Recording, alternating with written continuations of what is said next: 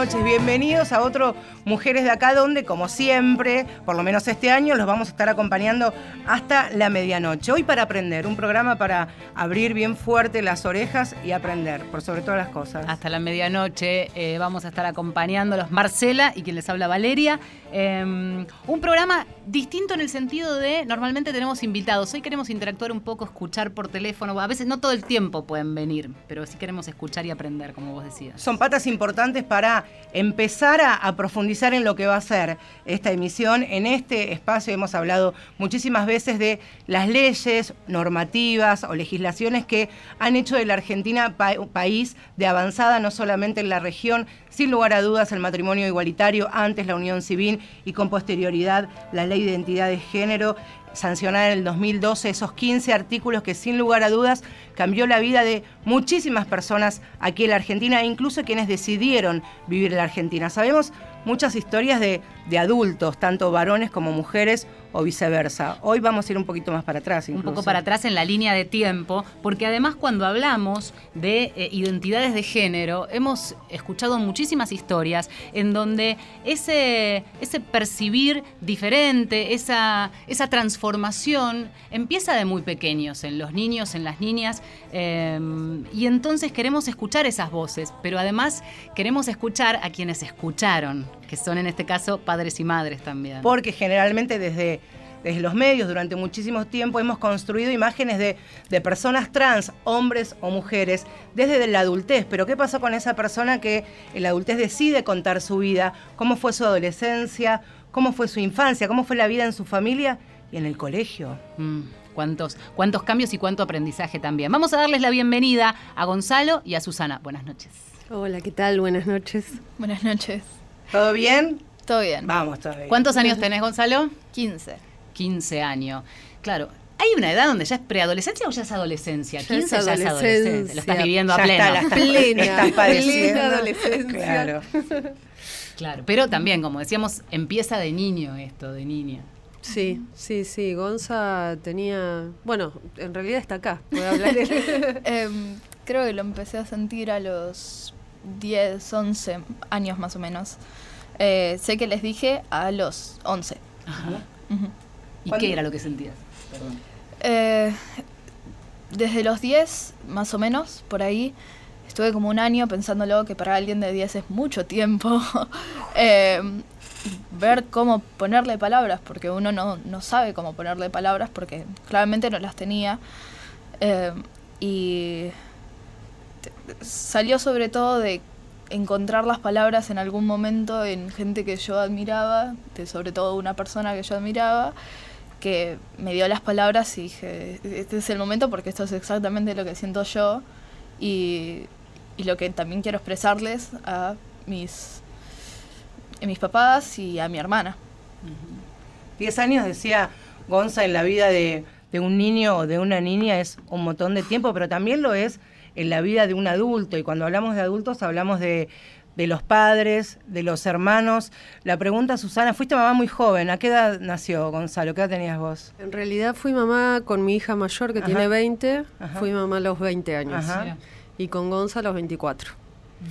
¿Cómo eh, fue ese, ese procesar e ir aprendiendo también con Gonza como familia? Y la verdad es que no, no fue nada sencillo. Gonza nos, nos enseñó un montón, un montón.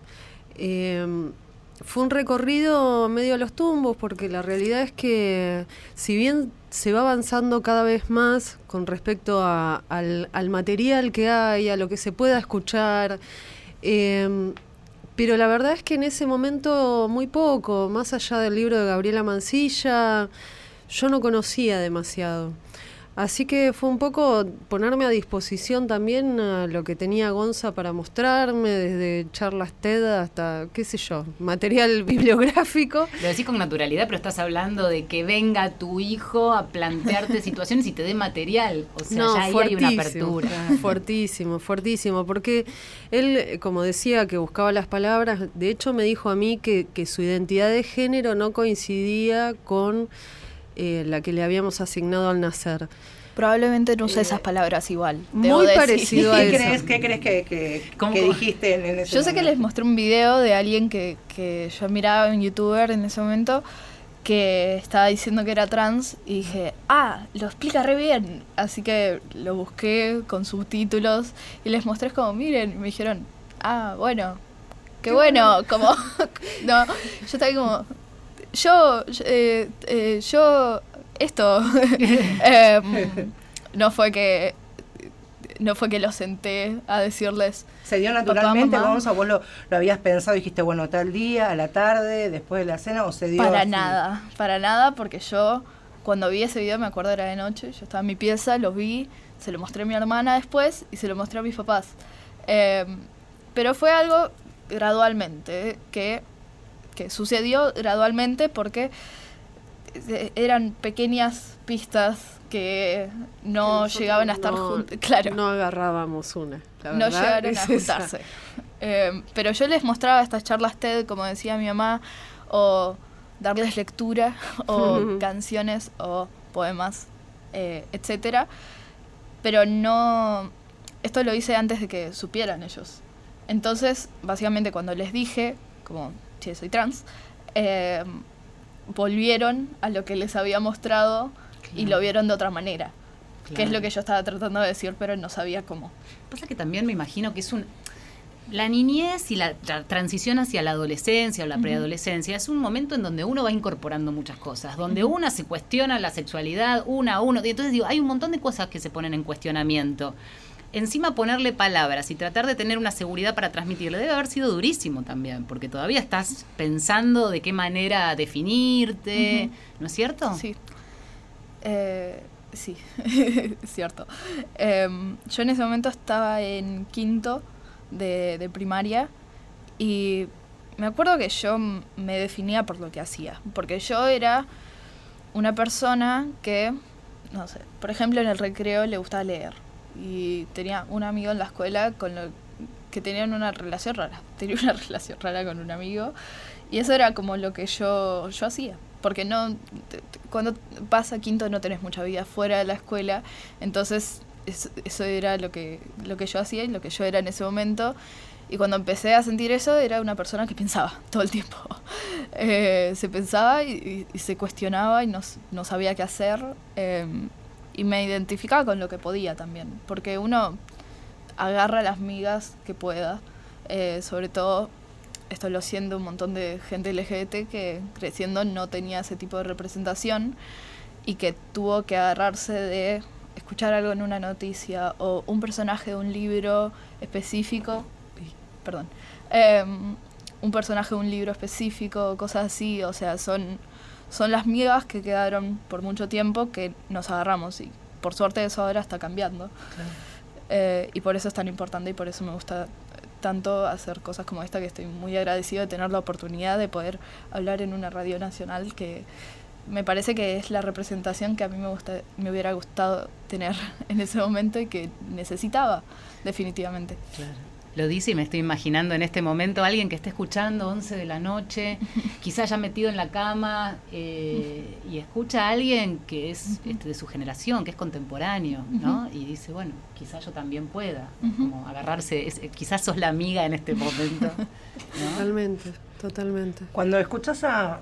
A mí no me deja de emocionar, de conmover, me genera mucha admiración y digo, ¿qué te pasa a vos cuando escuchas a Gonza? No, a mí me, se me cae la baba escuchándolo, porque es súper claro. Eh, si bien a los 15 años uno va y viene con un montón de cosas, hay en algunos aspectos lo que yo noto es que tuvo que madurar y poder ordenarse en un montón de cosas necesariamente para poder enfrentar su vida, ¿no? Con todas las adversidades que tiene. Eh, entonces, nada, a mí verlo así plantado me, me gusta, me da tranquilidad, eh, porque lo veo bien. La realidad es que lo que contaba Gon con respecto a, a su proceso, si bien él nos iba tirando pistas, la verdad es que nosotros no, no terminábamos de, de entender que iba por ese lado. Agarro el guante que decía, vale, alguien que en este momento está terminando el día, Gonza hablaba de, de las pistas que ustedes en ese momento no pudieron verlas, pero a la distancia las pudieron clarificar. ¿Cuáles eran esas situaciones que después pudieron leerlas de otra manera? Y nosotros, a ver, nos dábamos cuenta de que algo le pasaba a él, no estaba bien. O sea, había sido siempre muy extrovertido y de pronto estaba muy retraído cada vez más. Eh, la verdad es que, que, que como que se fue apagando con el tiempo. Y la verdad es que era una persona súper luminosa. Y, eh, y bueno, lo que, lo que hacíamos era tratar de ver, eh, llevarlo a la psicóloga, bueno, diferentes herramientas, pero nunca dábamos en el clavo, pero porque no teníamos esta información. La verdad es que uno piensa, bueno, a ver, de todas las posibilidades, ¿qué le puede pasar a mi hijo? Y no era una posibilidad, pero por desconocimiento, no por negación, digamos. Em, la realidad es que hasta ese momento yo no conocía de varones trans. O sea, yo conocía mujeres trans y, y la verdad es que los varones trans han sido también muy invisibilizados. Recién hace poco tiempo que se habla un poco más de ese tema. Entonces yo la verdad es que cometí muchísimos errores en el sentido de, de desde el desconocimiento por ahí, no qué sé yo, decir barbaridades en algunos momentos, preguntas brutales, pero porque no sabía, la verdad es que es esa. Entonces, me parece que lo que está bueno, si hay alguna mamá que, que intuye que hay alguna cuestión que esté pasando por ahí, por su hijo, que no termina de entender, que claramente tiene que ver con definiciones de identidad y sexuales, con su expresión de género, bueno, plantearse la duda si, si no puede llegar a ser eso. La realidad es que a partir de que Gonza transicionó y nosotros lo aceptamos, es lamentable tener que decir eso, porque nadie debería aceptar a nadie, pero la realidad es que hasta ese momento él no, no, no estaba pudiendo ser del todo o, o- o pudiendo vivir su identidad como, como quería vivirla. Y desde ese momento volvimos a ver a ese nene que era él cuando era chiquito, o sea, volver a verlo pleno. Entonces, más allá de, los miedos que genera por el desconocimiento a nosotras como madres y eso, yo lo que quiero por ahí transmitir a si hay algún papá, alguna mamá que, está transitando esto con mucho dolor y con mucho miedo porque se siente eso, es que realmente es un camino que, que, te lleva a la libertad, la felicidad, la plenitud, a ver a tu hijo entero. Una cosa que, me parece importante remarcar es que mucha gente piensa tal vez que uno, bueno, tal vez así su, hijo se está apagando de a poco y en mi caso fue eso y sí que fui mucho más feliz en ese caso después de que me dejaron, entre muchas comillas, eh, transicionar, me aceptaron y, y seguimos ese camino, pero eso no garantiza la felicidad de un hijo, porque es algo que uno quiere ser también como el resto en parte, porque vos ves al resto viendo, viéndose a, a sí mismos y siendo ellas mismas. Eh, y uno por eso se apaga, porque uno no quiere ser esta versión que viene siendo de uno mismo y no, no quiere ser tampoco otra versión cuando sabe que su versión real no la puede sacar. Em, pero esto no garantiza la felicidad de ningún hijo porque hay problemas más allá de no poder ser uno, uno mismo. Eh, pero sí ayuda un montón porque ya podés debatir y explorar los problemas que tengas desde un punto donde sos vos t- lidiando con esos problemas y no otra persona atrás de no sé qué, bla, bla, bla, bla, bla, de- tratando de competir con los problemas que en realidad en, en un momento no te importan porque lo único que querés es, que querés es poder ser vos mismo. Claro, dilemas existenciales tenemos todos y encima Claro. tenés que resolver desde qué Sí. lugar y cómo y el tema de, de los padres. Claro. Ahí eh, siempre tratamos de ir y venir con, este, también pensando en, en oyentes que, que estén eh, asomándose, por ejemplo, a este mundo. Cuando hablamos de ley de identidad de género, es bastante nueva dentro de todo. Decía Marce, 2012, pasó poco tiempo. Estamos a la altura este, de, de países que han abierto camino también. Realmente una ley de vanguardia. ¿Y qué es lo que establece esta ley? Básicamente garantizar, que el Estado debe garantizar el derecho de eh, por ejemplo, una rectificación de documento, eh, la denominación, porque hoy digamos, cualquier trámite implica que vos, este, tu identidad está dada, ¿no? Socialmente por la cuestión, por ejemplo, administrativa y demás, pero también el soporte de la asistencia de salud. Absolutamente, una asistencia de salud que está protegida después de la, de la sanción de la ley allí en, en 2012 por el plan médico obligatorio que quienes tienen la fortuna y la suerte de tener obras sociales o prepagas debieran asistir a cualquier, persona mayor de 18, pero también, y ahí se abre otra puerta, ¿qué es lo que pasa con lo que a nosotros nos importa hoy profundizar, que es como a Gonzalo, los niños, las niñas y, los adolescentes, ¿no? ¿Cuál es la, la realidad y cuáles son las barreras que se van encontrando? Porque también es enfrentar y pararse frente al sistema de salud público, que no es fácil.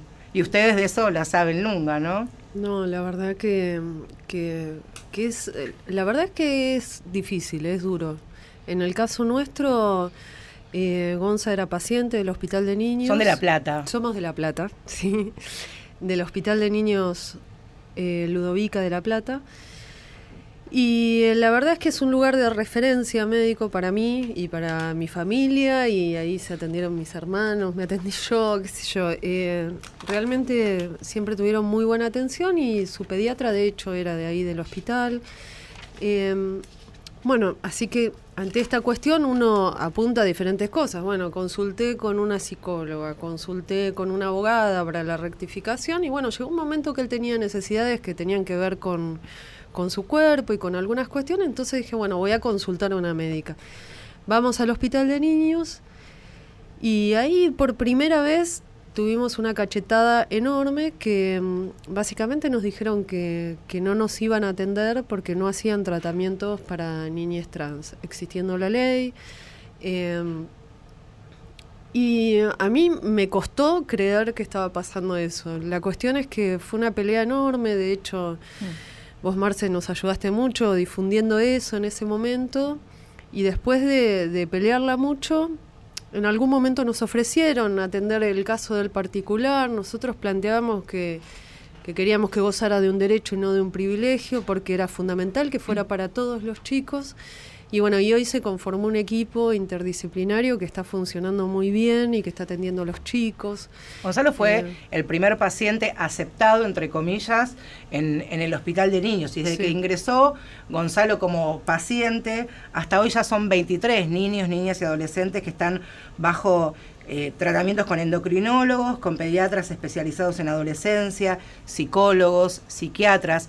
Es abrir una puerta, aunque sea a las patadas, ¿no? La verdad es que, tuvo un costo personal y familiar muy alto, eh, pero estamos muy orgullosos, muy orgullosos de que eso haya pasado. El primero dentro de la ley porque después supimos que hubo como, hubo gente que le dieron privilegios entre comillas aceptándolos, pero esto por excepción. Entre, claro, y entre sombras del hospital, cuando es lo contrario de lo, queremos, de lo que queremos y queremos que la ley sea eso, sea, bajo ley estoy acá y se supone que tengo que poder decir, me hago mi tratamiento en el hospital de niños, por ejemplo, eh, como cualquier otro paciente. Gonza, hasta los 16 años. Una aclaración con eso. Lo que se hacía y lo que se hace en la mayoría de los lugares es cambiar el diagnóstico. Entonces, eh, a eso se refiere él, eh, esa aclaración, que, que no era bajo el marco de la ley, sino que algunos casos en particular se les cambiaba el diagnóstico y se llevaba adelante alguna parte, no con un equipo, digamos. Eh, bueno, eso. Hasta los 16 años va, va, a ser paciente del, del Hospital de Niños de, de, La Plata, porque tengo entendido que hasta ahí es la adolescencia, después ya entra en, el, en el mundo adulto hasta lo que quieran contar, como sea, y que le puedan explicar de, la mejor manera sin invadir la privacidad, cuáles son los tratamientos o cómo han sido las primeras consultas, las charlas con los médicos, porque imagino que ustedes habrán llegado con muchísimas necesidades, infinidad de preguntas, y de otro lado habrá habido respuestas y un poco de bajada de cambios también, ¿no? En realidad, eh, primero las consultas las hicimos nosotros, los adultos. Eh, a mí me daba mucho miedo tener que hacer esas consultas y después encontrarme que no tenía respuesta en ese momento. Entonces, eh, lo que más miedo me dio es eso, el no tener respuesta. Entonces, empezar a ver papers de, no sé, de médicos de Suecia para ver qué decían acerca de los tratamientos. Eh, entonces, a nosotros eh, nos costó mucho eso. Y después enterarnos ahí qué opciones de tratamientos había. Para mí es importante que quede claro que cada persona trans hace el recorrido con su cuerpo, su corporalidad que quiere. O sea que no es obligatorio. Sos trans, tenés que hacer este tratamiento, o te tenés que operar o no, lo que fuera, digamos. Por eso, el eh, equipo por eso la importancia de un equipo médico sólido que interactúe.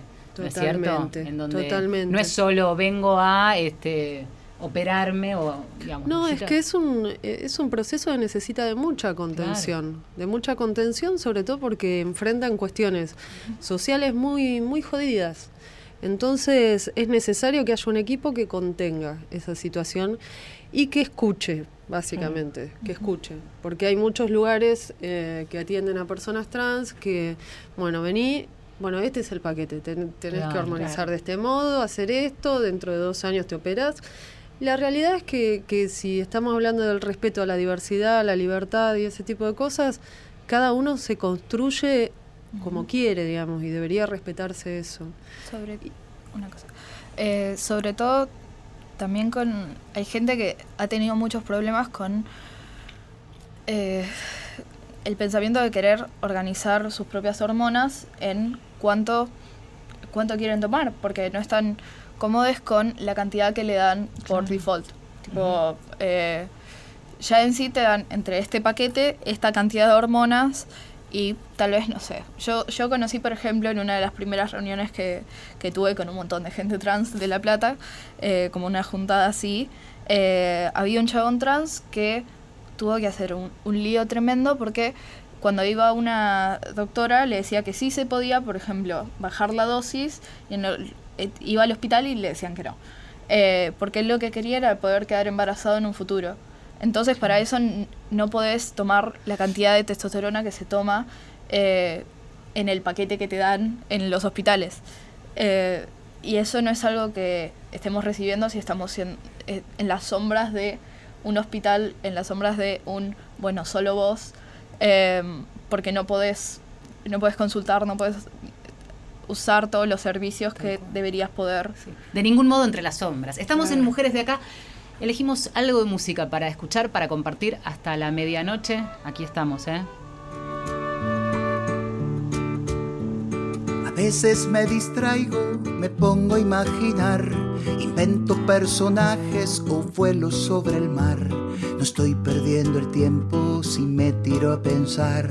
Hay cosas importantes que no son trabajar hay que abrir camino en esta selva mental, tirarme de una liana para ir a otro lugar.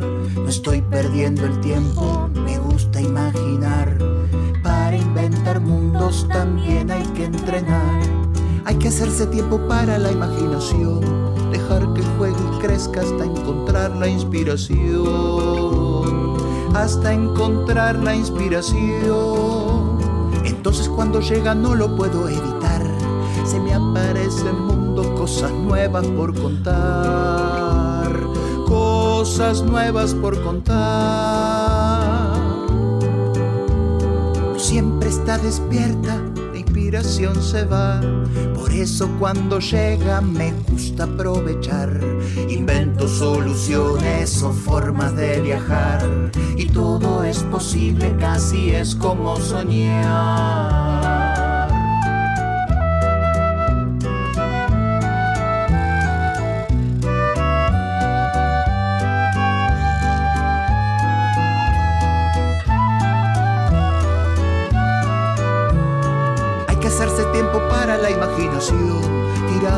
En el pasto, panza arriba en el colchón, hasta encontrar la inspiración, dejando que aparezcan las ideas sin pelear, un perro con dos alas, un robot para jugar, cosas nuevas por contar, viajar en un segundo desde África hasta acá, poner el cuarto en orden de un soplido y nada más de un soplido nada más.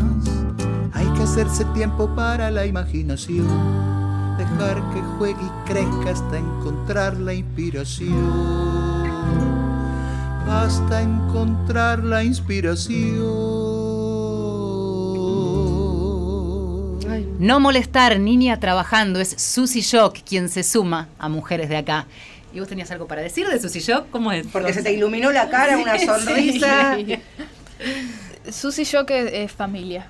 la familia entre la familia de, de fantasía que tenemos, la, la elegida, eh, Susy Shock es muy cercana a, a nosotros porque Susy Shock, para empezar, fue la primera persona trans que conocí en la presentación que tuvo de su libro Crianzas. Eh, y también fue, el- obviamente, mi libro favorito por mucho tiempo porque lo, lo compramos y yo estaba fascinado con, con la escritura y también la ilustración de ese libro, que es eh, hermosa, o sea, no, no, sé- no lo puedo escribir. Y después de eso, no sé cuándo fue la, la segunda vez que la vi, pero sé que nos seguíamos como encontrando en otros lugares. Fui a, a Cotorras, Ujú. el como eh, Sí, ahí nos invitaron a, a Claro. participar en, en Cotorras con Marlene Guayar. Ajá. Eh, esa vez no estaba Marlene, pero sí. sí, no, no, esa vez está. La Bueno, vez no, no. vamos a tener una lleves la contra Bueno, madre. Bueno, ahora, ahora la seguimos charlando. Vamos a una pausita. Ya es venimos. adolescente, le lleva la contra. Marcela Ojeda y Valeria San Pedro. Mujeres de acá. Seguimos en Mujeres de acá por Nacional.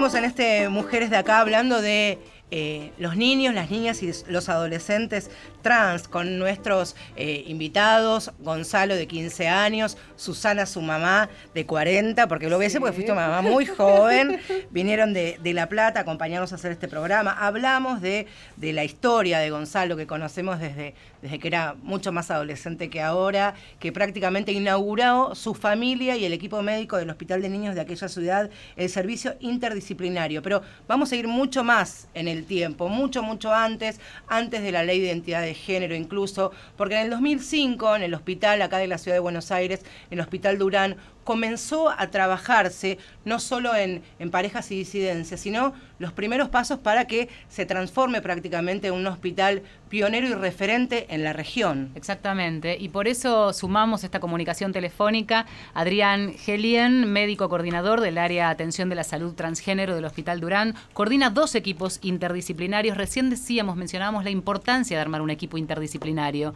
uno de niñez y adolescencia trans y el otro de adultos. Hola, buenas noches, gracias por atendernos, Adrián. ¿Qué tal? Buenas noches.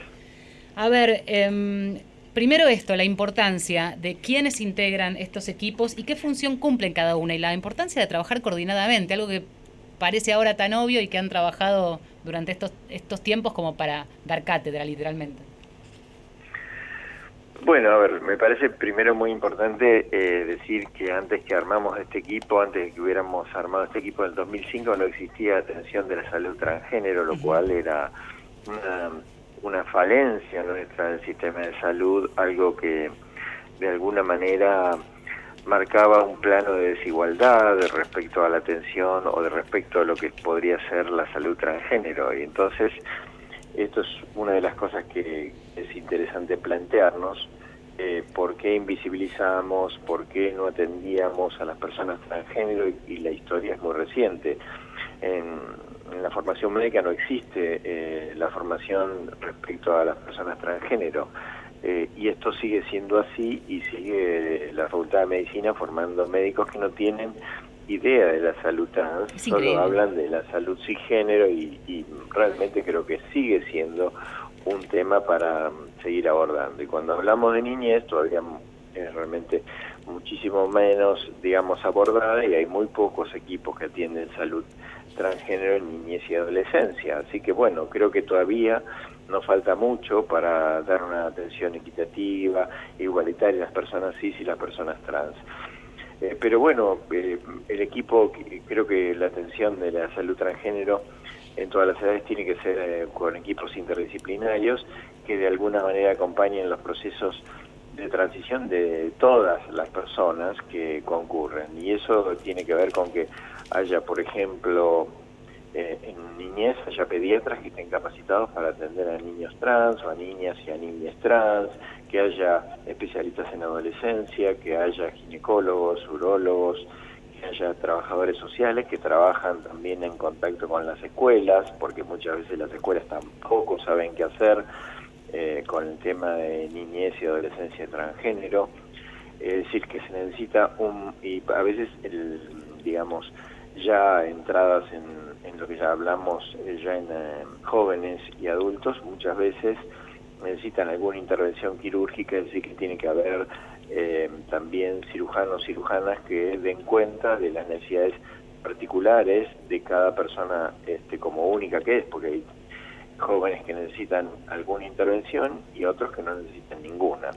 esto es algo importante, ¿no? que tiene que ver con la adquisición de derechos, con la autonomía que tienen las personas y con básicamente poder escuchar este, los niños, a las niñas, a los jóvenes en sus demandas y acompañar estas demandas para mejorar su calidad de vida. Adrián, eh, te quería preguntar pienso en el 2005 y parece que fue ayer o a la vuelta de la esquina y pasaron un montón de años consolidar un equipo multidisciplinario de esta manera. Por un lado, usted decías que no tuvieron en el, contexto académico formación en lo que tiene que ver con, con la diversidad o las personas trans, pero también habrán tenido que luchar con lo que era el poder médico hegemónico de ese momento y te quiero preguntar qué pasa hoy día. Sí, yo tengo anécdotas un poco eh, tristes. Eh, cuando yo las digo, la gente o mis colegas se ríen, pero realmente son dramáticas respecto a no tener categoría de personas. Me decían, bueno, eh, referido a las personas trans, ¿dónde los vas a atender? ¿Con las personas en el mismo lugar? ¿O me ofrecían horarios diferentes? O, o simplemente esto no tenían categoría de personas? creo que es como ilustrativo de esto, de la invisibilización, de la patologización, porque los médicos de, de alguna manera con estas categorías hegemónicas patologizaban todo lo que era trans y, creo que esa formación patriarcal eh, sigue siendo vigente en la formación de los médicos y médicas argentinos. Entonces creo que a la vez, por supuesto, eh, hay una, una ley eh, que marca la diferencia y que es la ley que pionera y que es de alguna manera la que sigue el mundo, que es nuestra ley de identidad de género. Pero bueno, todo esto este, es una historia reciente y todavía creo que tenemos que trabajar mucho en el sistema de salud para incorporar a las personas trans dentro del sistema, sobre todo en la niñez, ¿no? Porque hay muchas... Eh, sobre todo en el tema niñez, que muchas veces es negado, que muchas veces es invisibilizado eh, por el sistema, creo que es ahí donde tenemos que hacer foco, hincapié, este, para que realmente las nuevas generaciones tengan una mejor calidad de vida, una mejor expectativa de vida, porque, bueno, antes de 2005 explicamos muchas veces que realmente la expectativa y la calidad de vida que había anteriormente, sobre todo ante la ley de identidad de género, era realmente muy eh, desigual para las personas claro, Claro.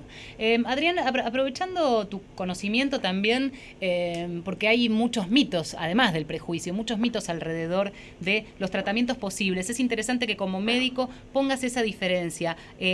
¿Hasta qué edades se trata y qué se le puede ofrecer, más allá de, por supuesto, ese primer contacto, el acompañamiento, el asesoramiento y el equipo multidisciplinario, ¿no?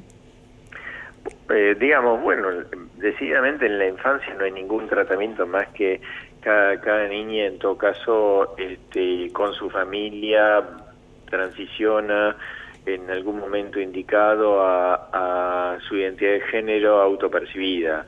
El tema es cuando algunas veces algunos niños eh, binarios y no binarios este, necesitan algún tipo de tratamiento médico que, que empieza a ser eh, que hay dos tipos de tratamientos para en general en la pubertad, uno que es un tratamiento irreversible que se llama bloqueadores de hormonales que bloquean el desarrollo este, físico contrario a la identidad de género de la persona y hay otros tratamientos que son de reafirmación que en general son posteriores, se utilizan un poquito más adelante. Es decir, no hay forma de que yo te pueda contestar con precisión porque cada niña, en particular cada adolescente, en este caso cada joven en particular, define sus propias necesidades. Ya digo, algunos eh, jóvenes necesitan algún tratamiento hormonal y otros no, y algunos jóvenes necesitan algún tratamiento quirúrgico y otros no, y otros no necesitan ninguno, transicionan nada más.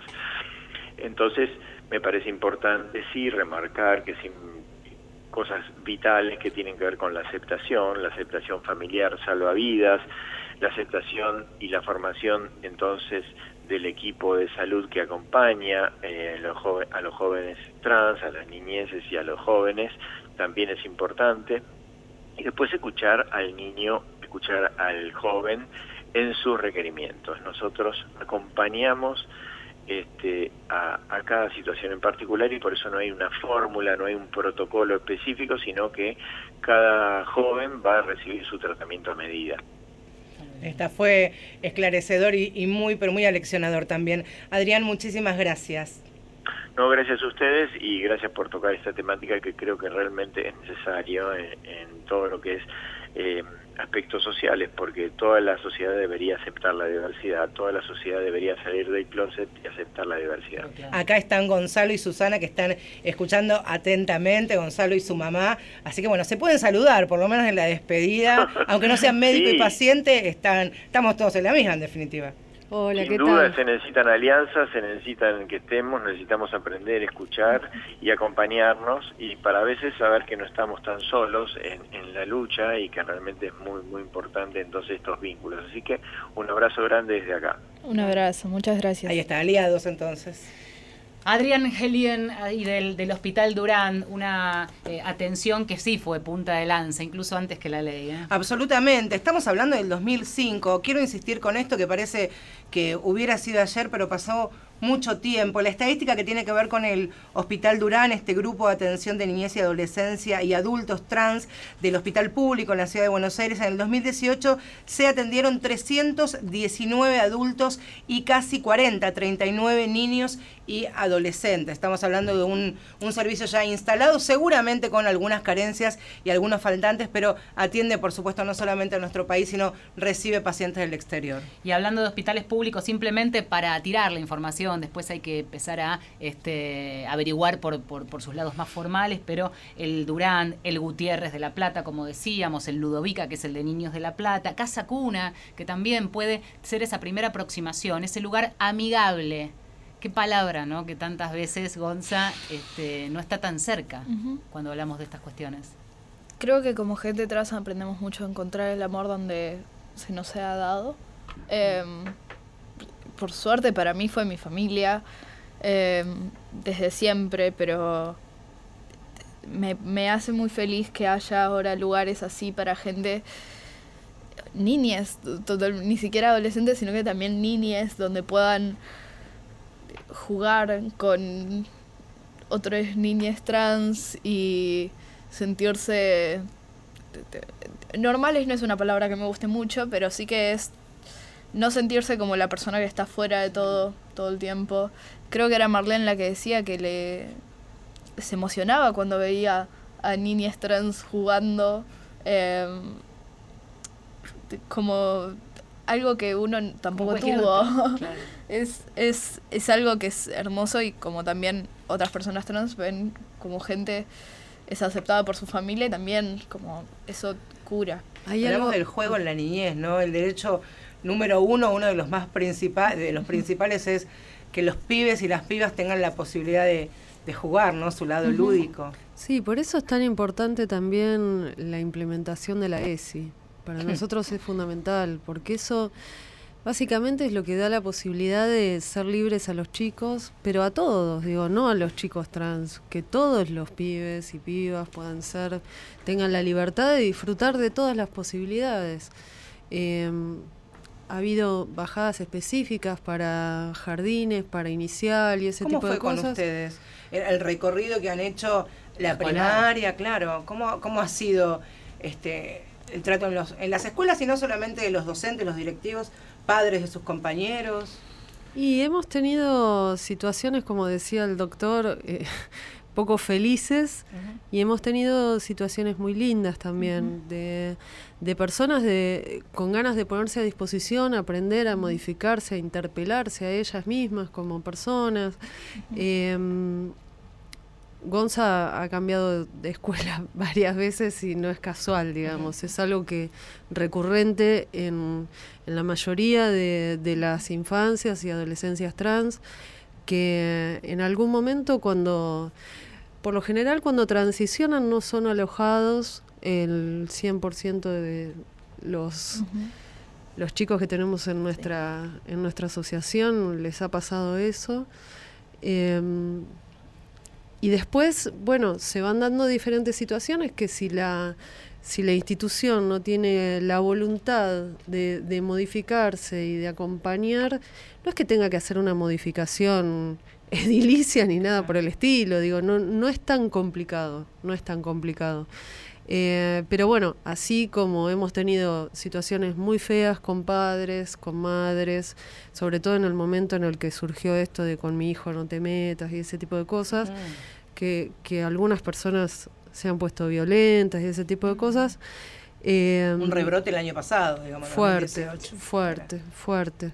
Eh, pero hay una contraparte de un montón de gente, como este médico, como ustedes, como una cantidad de gente enorme que, que, realmente se puso la camiseta también para acompañar, digamos. ¿Gonza? Creo que es importante, importante remarcar que es un montón de gente que ayuda también, pero es mayormente siempre gente que no está de acuerdo, aunque suene como suena feo porque es como si no estuviera apreciando suficiente la gente que sí está, pero es importante remarcar que no, el apoyo no es lo que uno espera, al menos no lo que yo esperé cuando entré a estas dos escuelas nuevas eh, en el paso de cinco años más o menos. Em, y de hecho creo que el mayor problema lo tuve en una de las escuelas, justo la primera escuela privada que había ido, Em, y sí que hubo una, una respuesta inmediata cuando entré porque yo tenía el pelo corto, todavía me identificaba como una chica, pero tenía el pelo corto, tenía el pelo teñido y no era algo que se viera fuera en, ese, en esos círculos. Y yo de hecho en, en ese momento, que fue sexto, eh, cuando entré me identificaba como lesbiana. Em, y eso fue algo que la gente alrededor mío logró evitar bastante porque no podía hablar de eso con otras personas eh, y eh, lo lograron evitar suficiente como para no dejarme afuera de todo, aunque aún así me sintiera. Eh, pero en primero, que fue cuando les dije a mi curso, me acuerdo que les dije por WhatsApp, les dije, me gustaría que me empiecen a decir Gonzalo y usen pronombres masculinos mucha gente no entendió y mucha gente se quedó callada, pero mucha gente me dejó de hablar. Perdón, en el chat, esto fue un chat de compañeros. Sí, de un grupo de la escuela, un grupo de Porque uno dice gente y tenés los adultos y los pares. Y los pares este, a veces pueden ser eh, más hirientes, sobre todo porque es de quienes más esperás, ¿no? En un grupo de amigos. Gonzalo nos dijo, bueno, ustedes encárguense de los adultos, la dirección, los docentes y yo me encargo de los... Sí, eh, eso no paró a muchos adultos de tratar de tomar cosas conmigo, como, no sé, me acuerdo en un momento, en mi cumpleaños eh, de 14 creo, no, de 13, mi cumpleaños de 13, uno de los preceptores me negó eh, la entrada al baño de mujeres. Eh, decidió en ese momento que yo ya me veía suficientemente como un chico como para ir al baño de chicos y prohibirme la entrada al baño de mujeres. Yo en ese momento estaba muy, muy, muy, muy asustado de ir al baño de chicos porque sabía cómo los chicos de ahí se sentían conmigo y, por ejemplo, yo yendo en el micro de chicos a educación física ya era algo que no les gustaba y lo hacían, hacían que yo sepa. Estabas en pleno proceso, digamos. Sí. Eh, y ese día entonces creo que nunca más fui al baño en la escuela porque no iba a ir al baño de Directamente no vas y al me baño, te dejaban. aguantás. Es te como que te van empujando, ¿no? De, sí. de- de a poquito. Y fue algo que se sentía mucho, yo, yo podía sentir básicamente físicamente como me estaban tratando de meter en la otra caja, como bueno, entra ahí, si vas a ir ahí, entra ahí. Y yo la verdad que no estaba, no estaba cómodo con eso y mis compañeros claramente no entendían, los padres tampoco. En un momento me dice una chica que no puede hablar conmigo porque la madre no la deja, o sea, todas cosas así. vos hablabas de que le contaste en un grupo de, de compañeros Sí. de, de clase que querías que te llamen Gonzalo, con pronombres masculinos y demás. Sí. Y hablas de quienes no te la hicieron fácil, que no fueron este, recíprocos en este pedido, en este acompañamiento. Pero también debe haber de la otra gente, digo, los primeros, por supuesto, los viejos y la familia, y seguramente amigos y amigas que te- se te han cruzado en, en la vida, que te han hecho un poco más feliz. Eh, la verdad que sí. Yo tengo amigas muy, muy cercanas. Eh, una de, de los más viejos es mi mejor amiga Noah y mi mejor amiga Paz. eh, que Noah le conozco desde que tengo un año.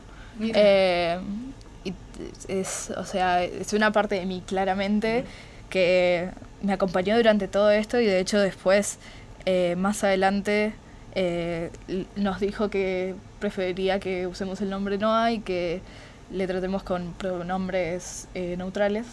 O, bueno, de hecho ahora usa cualquier pronombre, está cómodo con cualquier pronombre, pero fue algo que yo también estaba... se- se su-. Surgió.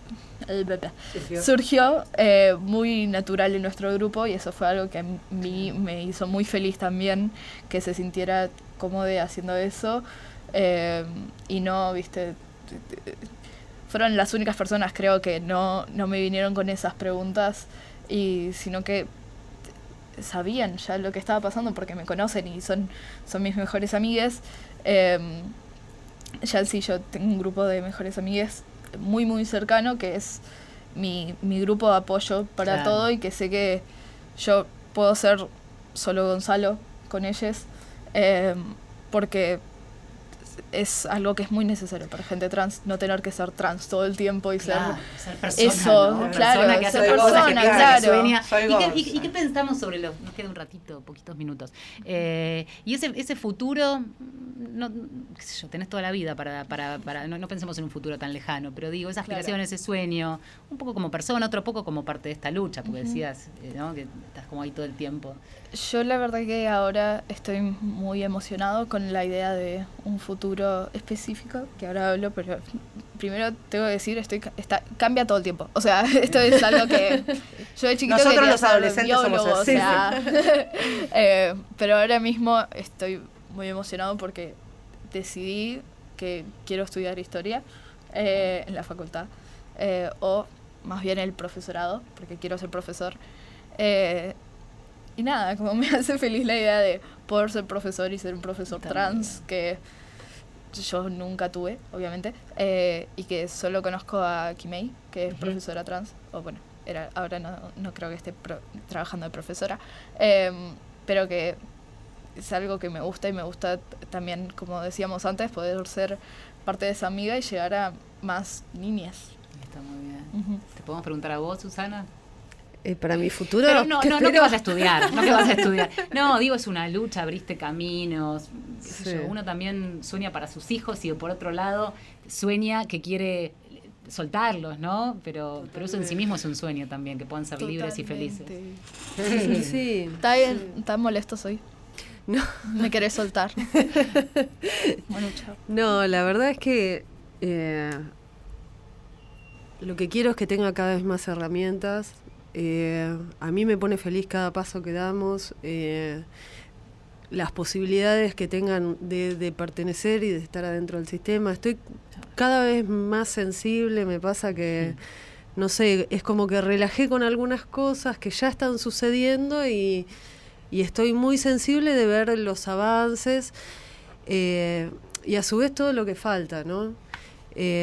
Yo lo que lo único que me sale decir que es algo que, que lo voy a acompañar toda la vida, Gonza. en esto o en lo que se le ocurra, ¿no? Menos ser Eh, milico. y que esta lucha, ¿cómo? Menos ser milico. No. Siempre me dijeron, haz lo que quieras menos ser milico. Bueno, no sé si tenía que decir eso. Pero, bueno, perdón, podés ir a perdón. revolucionar la fuerza de seguridad. que- Bueno, es lo que me Ojo, dijeron.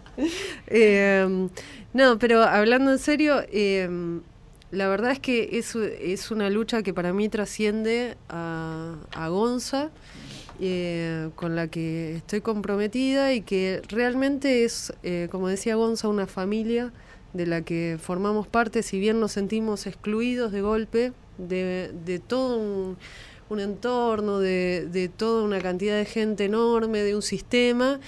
Eh, fuimos abrazados por personas increíbles y por una familia hermosa que es la de la comunidad. Así que bueno, nada más. A Gonzalo que supimos de Gonzalo y de la familia porque pap- el papá hace un par de años, tres, ¿no? Más o menos. Más o menos. Este, contó ahí algo de una línea sobre Gonzalo y empezamos un intercambio. Claro, era, era un niño, ahora ya es un adolescente, a un Claro. paso casi de... Mi papá ya no está tuiteando de mí, por suerte. ¿Lo, lo- le dijiste cortarla un poco? Mentira, el otro día sí, tuiteó, porque se enojó mucho de que me gustara más el huevo pasado por agua que el huevo frito. Eso porque, escuchá. claro, eso, eso es. Ahora le vamos a decir a Mauro que somos del team eh, huevo pasado por agua. Muchas ¿Ves? gracias a los dos. Gracias. Gonzalo por haber venido. Muchas gracias Gracias por por, lo de ahora y seguramente en muchos años alguien se sentará en un estudio de radio y hablará de vos con el mismo amor que hablaste de todas las personas que te, que te antecedieron. Ojalá Muchas sí. gracias. Gracias Susana Susana por también. todo. Gracias a ustedes y gracias por el respeto. ¿eh? Sí. Gracias. Y bueno, estamos terminando. Qué lindo programa, final. Qué lindo Valeria. Me programa. emocioné. Sí. Estoy grande. Está sensible. No soy tan adolescente como parece. Estuvimos en la operación técnica Diego Rosato, en la producción Pichiborro. Inés Gordon. Sí. Valeria San Pedro es mi compañera. No te traje el Martín Marce- Fierro. Marcela perdóname. Ojeda, no lo trajiste. No, perdóname. Se lo ganó otra compañera que también lo tenía merecido. Le Tengo otro mandamos un beso a. Mariel. Bueno, nos Nos despedimos. vemos el miércoles que viene. Nos escuchamos mejor aquí en Radio Nacional. Hasta la próxima. Chao, descansen. Guían con el mar nuestras estrellas, vibraciones de la diosa me dan respuestas. En siento el poder del centro, medicina Pachamama te regala en cada aliento el suspiro del cuerpo cuando me libero. Con mis hermanas vibro, rivalidad no quiero.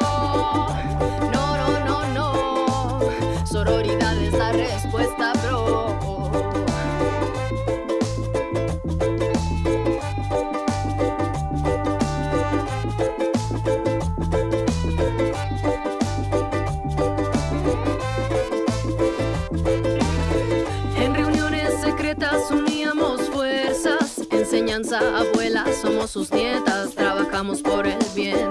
La magia está en este tren, donde no solo es ella y él, sin género también. Formamos economías alternativas, modo de producción que a lo normado arrima.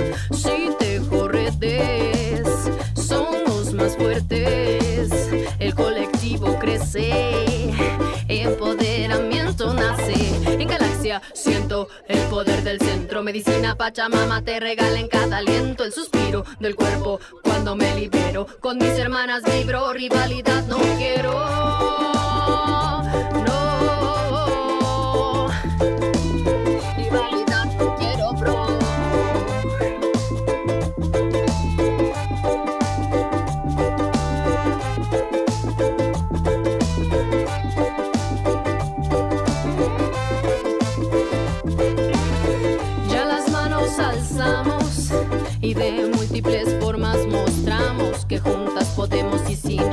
Que han implantado trabajar por crecer, fuerza a conocer, vínculos fraternos con mi hermano, fortalecer, mujer.